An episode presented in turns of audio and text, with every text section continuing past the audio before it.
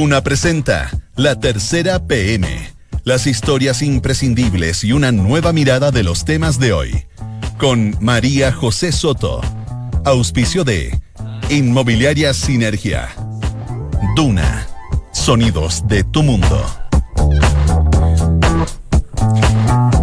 Tarde y un minuto. ¿Cómo está? Muy buenas tardes. Bienvenidos a la tercera PM junto a Radio Duna en esta tarde de martes. Hoy es 14 de mayo de 2019. A esta hora hay 26 grados de temperatura. Un 14 de mayo, qué cosa más rara. De hecho, se espera una máxima de 28 grados.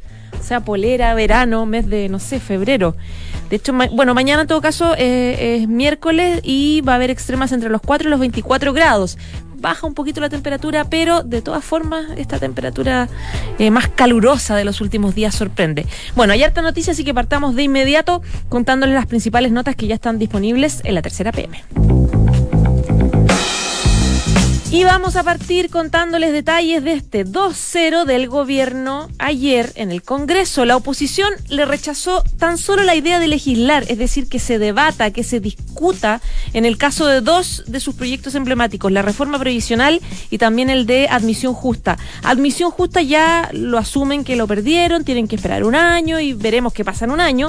Y en lo previsional eh, podría salvarse el jueves en sala de la Cámara. Y mañana podría haber una nueva derrota y un 3-0 para el gobierno, pierde el gobierno. La candidata de Piñera a la Suprema, Dobra Lucic, podría perder estrepitosamente porque ha ido en las últimas horas perdiendo respaldos de los senadores.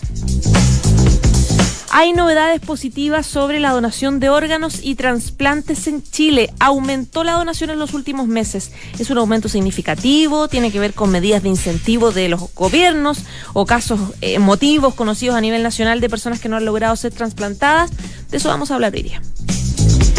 ¿Se acuerda? Obviamente se acuerda del caso del empresario de Santa Cruz, Carlos Cardoen. Le vamos a contar cuáles finalmente son los delitos que le imputa a Estados Unidos y por qué está pidiendo la extradición. En total son ocho delitos, incluye hasta tráfico de armas. Todo esto está relacionado con la ya histórica em, acusación de venta ilegal de circonio a Irak. Acuérdese que él está acá en Chile con arresto domiciliario.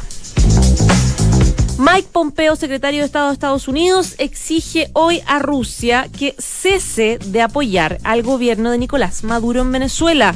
Se juntó con su par, Sergei Lavrov, para presionarlo por su rol de colaboración histórica con el país sudamericano. Está disponible también en la tercera.com una noticia sobre la investigación canónica de estas escabrosas denuncias de abuso sexual contra el fallecido sacerdote Renate Poblete. ¿Por qué el caso no se judicializa? ¿Qué dice el Vaticano sobre el tema? ¿Y cómo se preparan las víctimas? Bueno, tratamos de responder varias de las principales dudas. Hablamos con uno de los directores de Dios este documental que expone detalles de la polémica visita del Papa Francisco a Chile el año pasado y que terminó con la explosión ya definitiva del escándalo de los abusos sexuales dentro de la iglesia. Christopher Murray dice que en la visita se reflejó la fractura entre la jerarquía de la iglesia y también de la gente. Ya que estamos hablando de iglesia, algo positivo, una buena noticia. El Vaticano armó un equipo de fútbol femenino Así nomás, lo anunciaron hoy día. Aunque no hay monjas inscritas para jugar, este nuevo club va a estar compuesto por funcionarias o familiares de empleados de la Santa Sede y tienen su debut oficial el 26 de mayo. Dos de la tarde y cinco minutos. Partimos de inmediato con el principal tema que yo les contaba de titulares, que es este lunes negro que tuvo ayer la moneda en el Congreso y al que se podrían sumar más problemas que ha estado reporteando desde ayer en una jornada súper larga y con mucho trabajo, Daniel Labarca, que es editor de política. ¿Cómo, estás? estás, María José? Buenas tardes. Buenas tardes.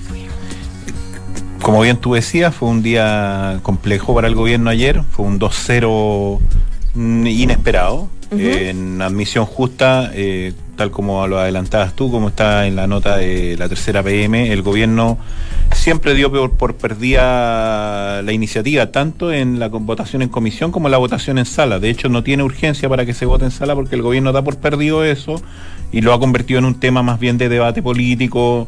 Ya anunció que lo va a reponer un año después, que es la, es la obligación que tiene una vez que se lo rechace la sala de la Cámara.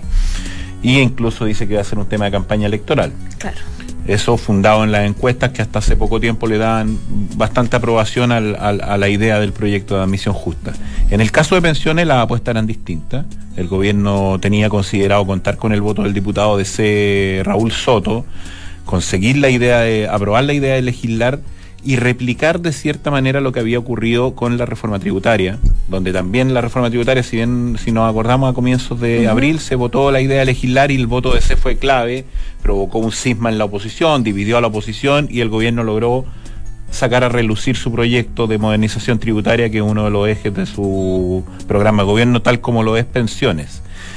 Pero el diputado Soto, que pertenece al ala más progresista de la DC, que es el presidente de la Comisión de Trabajo, jugó al misterio las últimas 48, 72 horas, fue dando señales a favor de, de un lado y de otro. La fue... moneda decía que, le había, ah, por lo menos a ellos les había dicho que, que, sí, que iba a votar a favor de la idea de legislar. Y es factible pensar que así fue, por, dado cómo fue declarando el diputado Soto en la última hora. Uh -huh. Pero a última hora le tocó ser el voto dirimente, fue el último que habló en la comisión, inclinó la balanza a favor de la oposición, dio una señal de unidad a la oposición que fue muy valorada eh, y le provocó una derrota al gobierno inesperada, que el gobierno pretende y confía revertir en la sala, porque en la sala eh, puede aplicar el famoso pirquineo de votos, claro. con votos de C, con votos radicales, pero que dejó una herida ahí respecto a más bien la visión política del gobierno que ha tratado de convertir a la DC en una suerte de fiel de la balanza que termine validando y viabilizando sus grandes reformas y sus grandes principales proyectos. Y eso ayer no ocurrió ni en admisión justa, donde el voto eh, a favor de la iniciativa, a favor de, perdón, que, que, termina consolidando el rechazo a la idea de legislar es de Gabriel Asensio, el jefe de bancada DC, y en pensiones que el voto es de Raúl Soto.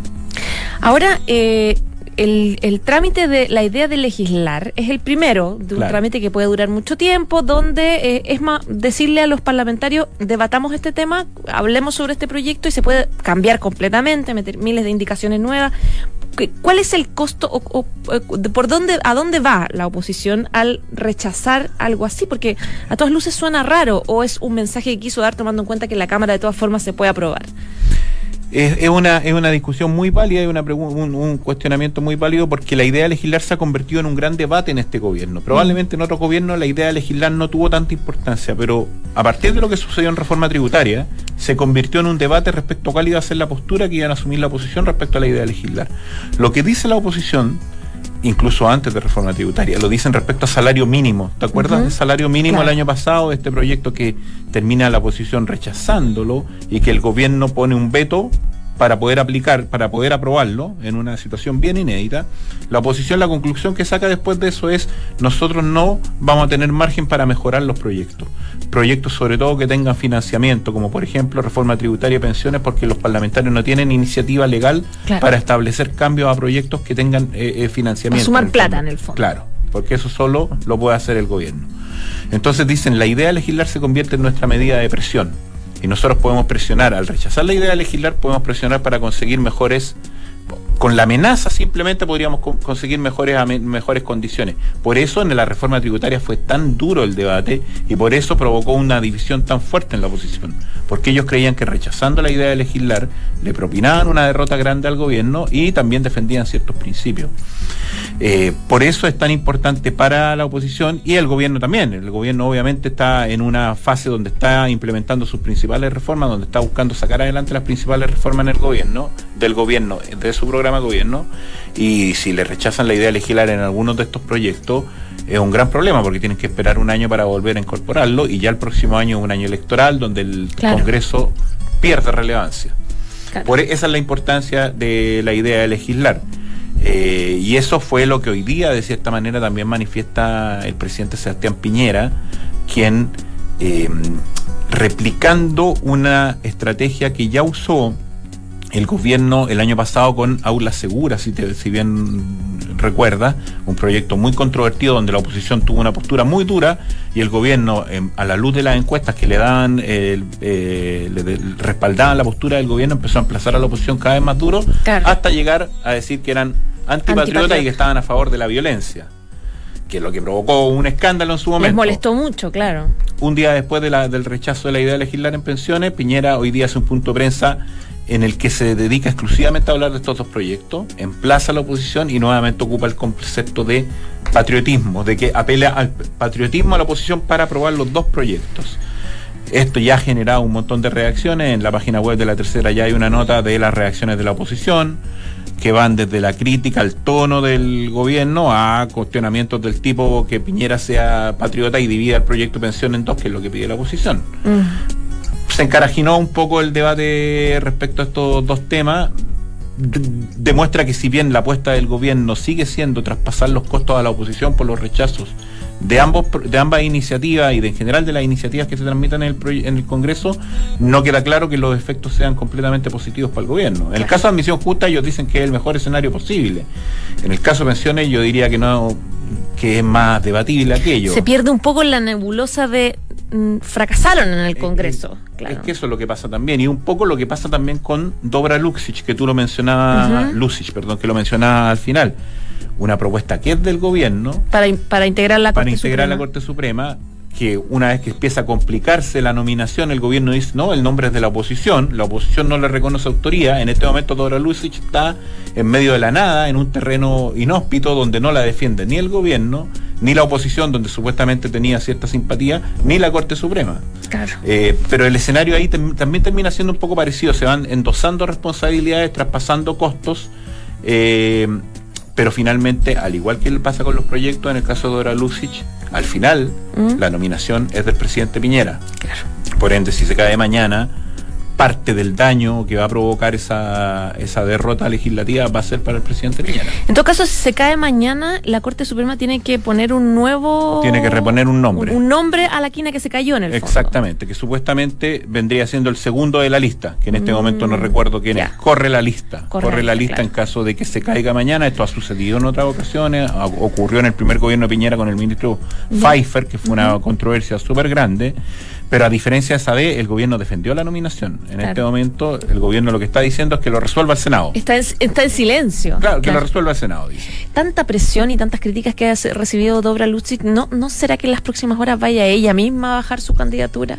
Lo que nosotros entendemos hasta ahora es que ella no tiene contemplado ese, ese escenario pero puede ser que hoy día es un día bien importante porque hoy día sesiona el Senado, mm. se reúnen todos los comités, hay almuerzos de bancadas extendidos, almuerza toda la oposición, almuerza todo el oficialismo junto y por ende ahí debería tratarse el tema de Dora Lucy. Ahí se hace el conteo. Y, debería hacerse el último conteo claro. que probablemente a media tarde uno ya podría tener la claridad de que no están los votos suficientes, se necesitan 29 votos, es un quórum alto, 29 de 43. Y se estaban cayendo hartos, especialmente en la U, en Felipe Se había empezado a caer algunos, lo de Jacqueline Barriselbergue fue muy sorpresivo, claro. muy sorpresivo porque era un nombre del gobierno, la U había estado cuadrada y el fin de semana ella se desmarca, Felipe Cas también, por el otro lado, el PS, que era el principal sostén de la candidatura de Lucich, también ha empezado a desmarcarse.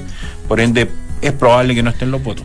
Ya pues Daniel, entonces mañana se vota Dobra Lucic y el, jueves, pensiones, en la sala de la Cámara. jornada bien importante, semana importante para la moneda. Y todo este debate para decir que el jueves recién se vota en pensiones, la idea de legislar en la sala, o sea, recién se habilita la posibilidad de discutir el proyecto y después viene la discusión en particular en la sala de la Cámara, en la comisión, en la sala de la Cámara, pasa al Senado. Podemos estar un año, un año y medio discutiendo ese proyecto al menos. Y con una moneda muy preocupada porque el 1 de junio el discurso del presidente Sebastián Piñera tiene algo que tener que decirle al país. Claro, y hasta ahora lo que tiene que decir es que hay una confrontación permanente en el Senado y en el Congreso.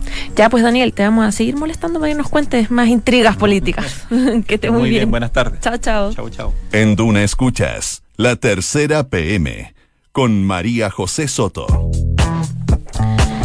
Dos de la tarde y 15 minutos. Yo les contaba en titulares que hay novedades positivas sobre la donación de órganos. A propósito de eh, cifras de trasplantes en Chile, queremos preguntar los detalles a Lorena Leiva, que es periodista de Nacional de la Tercera y acaba de entrar al estudio. ¿Cómo estás, Lore? Bien, ¿y tú, María José? Bien, también. Pues hace tiempo que no venías a vernos. Mm, estado un poquito ocupada. Ah, muy bien. Está a la disposición para venir. Perfecto. Y nos traes noticias que pueden ser positivas. Sí, les vengo a contar. De hecho, esta es una nota que va a salir publicada un poquito más tarde, o sea, en la tarde en realidad. Y por lo mismo les venimos a adelantar un poquito en qué consiste esta buena noticia para el país, podríamos decirlo, que es el aumento que ha tenido en el primer trimestre en la donación de órganos y de trasplantes de órganos. Esto respecto al mismo periodo, estamos hablando de enero-marzo de 2018 y ha habido un aumento del 45% más menos en lo que tiene que ver con donantes. Hemos pasado de 22 donantes 2018 a 31 este año. Ah, ya.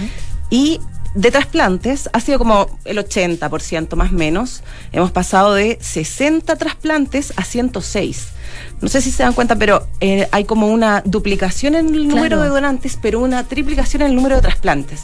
Eso quiere decir, y es algo que vamos a destacar en esta nota, porque también es algo que se está destacando, eso habla muy bien de nuestro sistema de salud, en el sentido de que se está haciendo una, un mejor manejo de lo que son los donantes de órganos.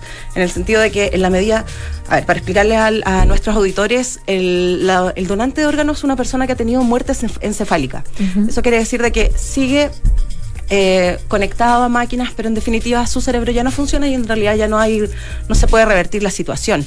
En ese momento es cuando los médicos ven si eh, esta persona es donante o no, si está dentro del registro de donantes y empiezan a hacer todo un manejo de los órganos para poder mantenerlos de una buena forma al momento de que sean eh, extraídos del cuerpo para poder después hacer el trasplante. Se pueden retirar mucho. En el Eso fondo. es lo que eh, está eh, relevándose un poco desde el sistema público, de sal- bueno, desde el sistema de salud en Chile, porque está permitiendo que se hagan más, más trasplantes de órganos con la misma cantidad de donantes o con... Con la misma persona, en el fondo. Claro, porque puedes hoy día obtener más órganos de esa persona, pero más que nada porque estás haciendo un mejor cuidado de esos órganos en el momento, porque son tiempos muy acotados, en definitiva, la gente de muerte encefálica no es mucho el tiempo que hay para poder actuar en esa situación.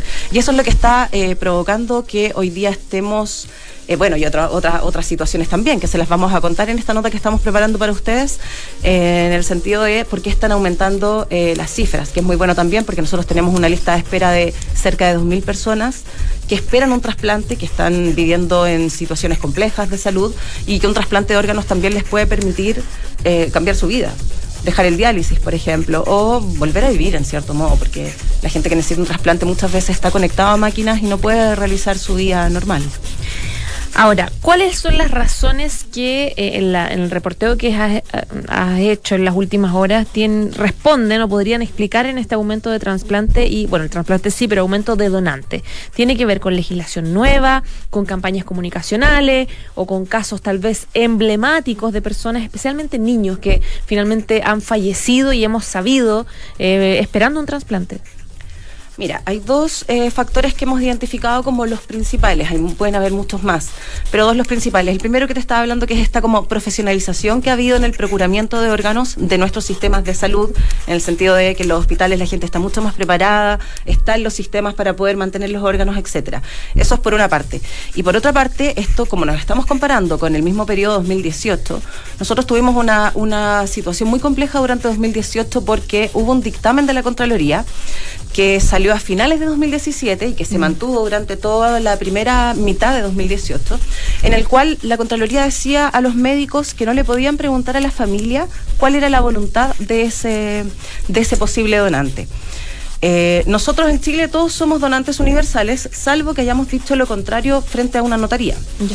Entonces, y, y- y durante un tiempo se generó un registro de donantes. Hoy día hay 4 millones de eh, no donantes, pero se generó un registro en el cual eh, a la gente no le preguntaban o, o lisa y llanamente le ponían no donante cuando iba a sacar la licencia de conducir. Se generó un Claro. problema que de hecho llevó a un cambio de legislación que salió ahora, ahora último.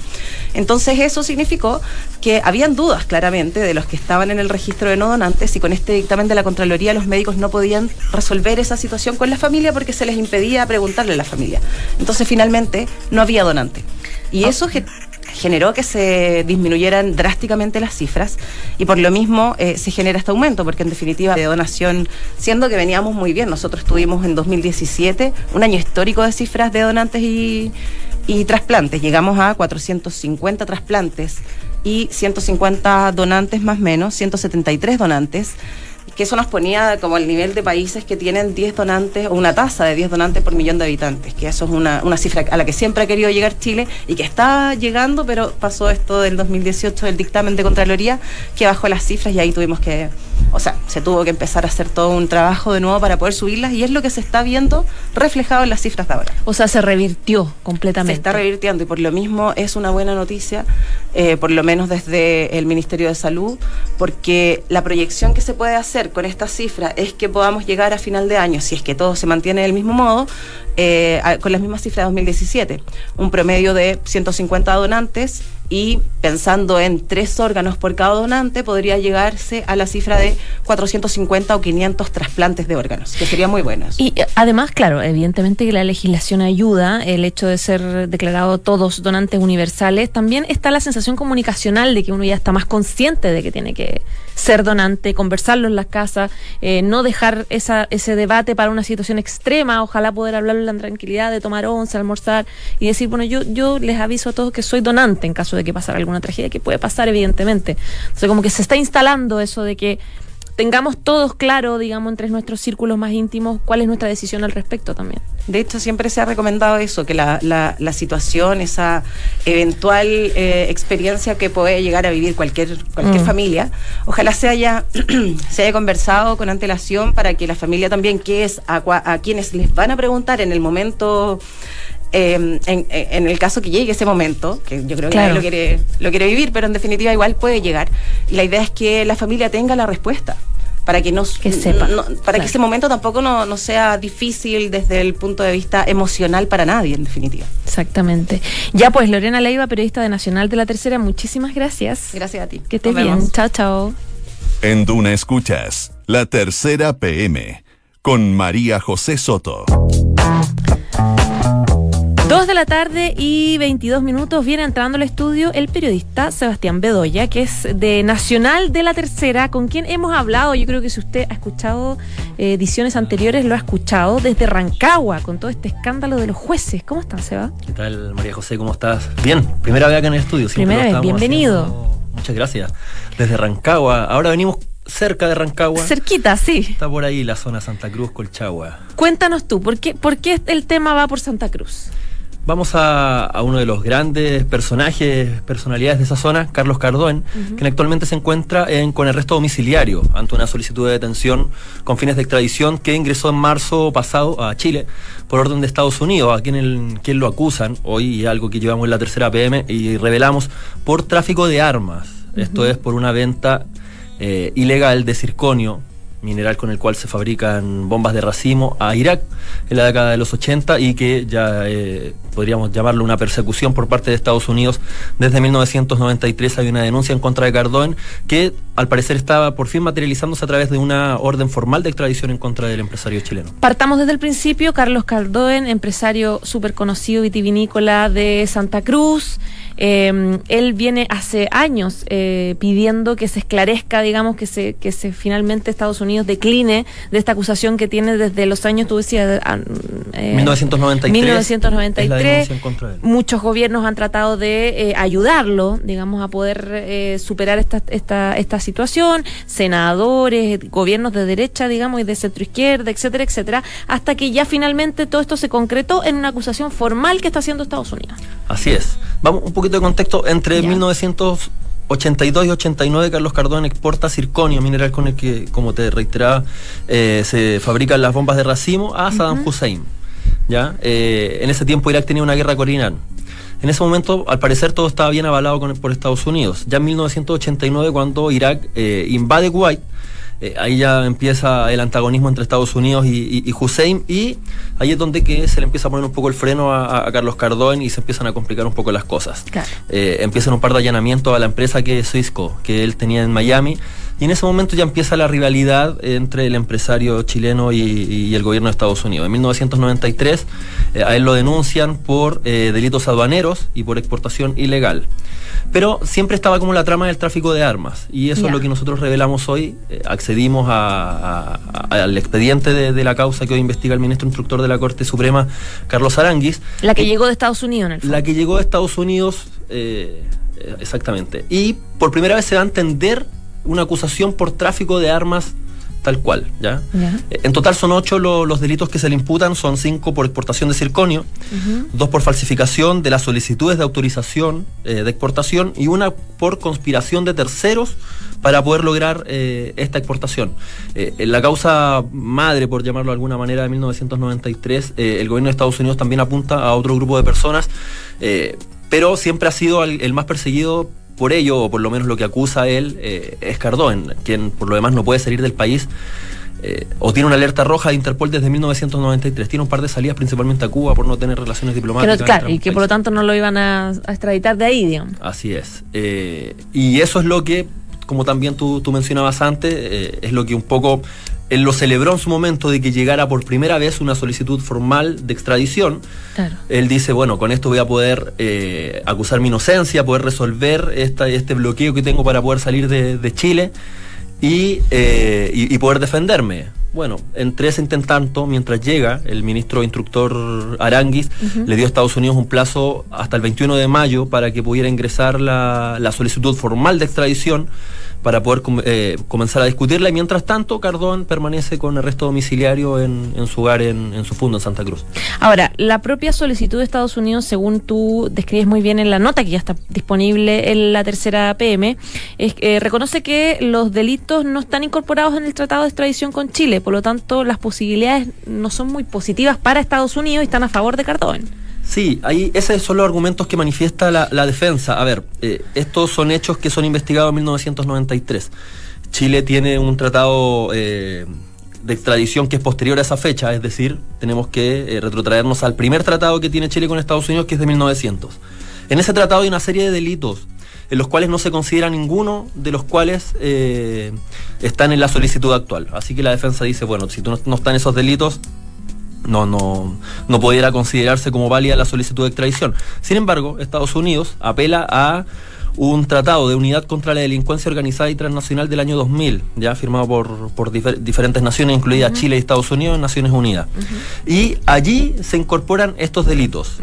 Y Estados Unidos dice, bueno, no están en el tratado de extradición, pero como están en este otro tratado, eh, consideramos que es válido y argumen- argumentamos esto en, nuestro, en nuestra solicitud de extradición. Sin embargo, la defensa dice que tampoco este tratado del año 2000 eh, podría incorporar esta solicitud de extradición que es de 1993. Eh, la- las solicitudes de este tipo, salvo que favorezcan al inculpado, nunca pueden ser retroactivas. Así Claro. que eh, tampoco lo da lugar y es lo que cuestiona también en su defensa eh, la abogada de, de Cardón. Sebastián, ¿por qué los gobiernos pasados, digamos, de Ricardo Lago, Michelle Bachelet, el propio Sebastián Piñera y muchos parlamentarios de manera transversal, digamos, del Partido Socialista, de la UDI, etcétera, han apoyado a Cardón y han instado un poco a lograr esclarecer esto? ¿Por qué? Si todavía no está muy claro, digamos, no hay un juicio.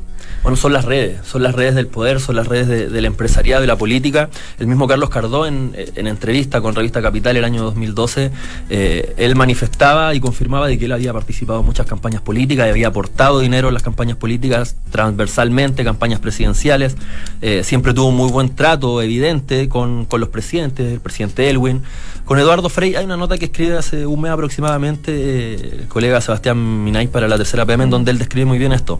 Eh, y dice que, claro, con Eduardo Frei quizás no tuvieron el, mejor de los tratos, pero posteriormente, qué sé yo, Ricardo Lagos personalmente solicitó a Estados Unidos que por favor eh, terminara con esta alerta roja que le impedía a Cardón salir del país. Claro. Después Michelle Bachelet, Sebastián Piñera se han reunido con él, han tenido, han tenido almuerzo, bueno, diferentes tipos de, de conversaciones y todos transversalmente han solicitado que esto se acabe. Ahora, en enero pasado, un grupo transversal de senadores, salvo eh, eh, un senador de- del Frente Amplio, La Torre, eh, firman un, un proyecto de acuerdo en donde le solicitan por favor a Estados Unidos que termine con esta alerta roja y que por favor resuelva la situación de Carlos Cardón, considerando que más o menos estaba enclaustrado, encerrado en nuestro país sin poder salir al extranjero. Y los argumentos que han dado los parlamentarios, gobiernos, siempre tiene que ver con que los delitos están prescritos y con que eh, no tenemos tratado, no están incorporados en tratados de, de extradición. Claro, sí, utilizan un argumento similar al de la defensa y además de vanagloriar a, a este empresario por todo tipo de, de- de actividades que ha desarrollado en el país, por considerarlo buena gente. En realidad son muchos los argumentos que, que se utilizan en la política para, para, para defenderlo, de verdad. Claro. Ya, pues está interesante el tema y, y está recién empezando. ¿Hay más o menos una proyección de cuánto podría demorarse este juicio? Tienen hasta el 21 de mayo para llegar la solicitud formal. Claro. Puede que trasciendan un par de meses más, sin duda, tiene que, tiene que esclarecerse. Va a depender, eso nunca se sabe en la Corte Suprema, principalmente no hay plazo. Claro. Eh, pero debería ser algo que por lo menos este año se podría resolver. Resolver, ya. Ya, pues Sebastián Bedoya, periodista de La Tercera, muchísimas gracias y bienvenido. Muchas gracias a ti. Que estés muy bien. Chao, chao. Dos de la tarde y 31 minutos ya nos vamos, pero antes saludamos a Sinergia, Sinergia Inmobiliaria que piensa en cada proyecto de casa o departamento como si fuera único. La distribución de los espacios, diseño vanguardista y terminaciones que encantan. Sinergia Inmobiliaria, espacios bien pensados. Conócelos en isinergia.cl. Dos de la tarde y 31 minutos. Quédese con nosotros porque ya viene de Charles Dickens a su editor y amigo. La carta notable de hoy.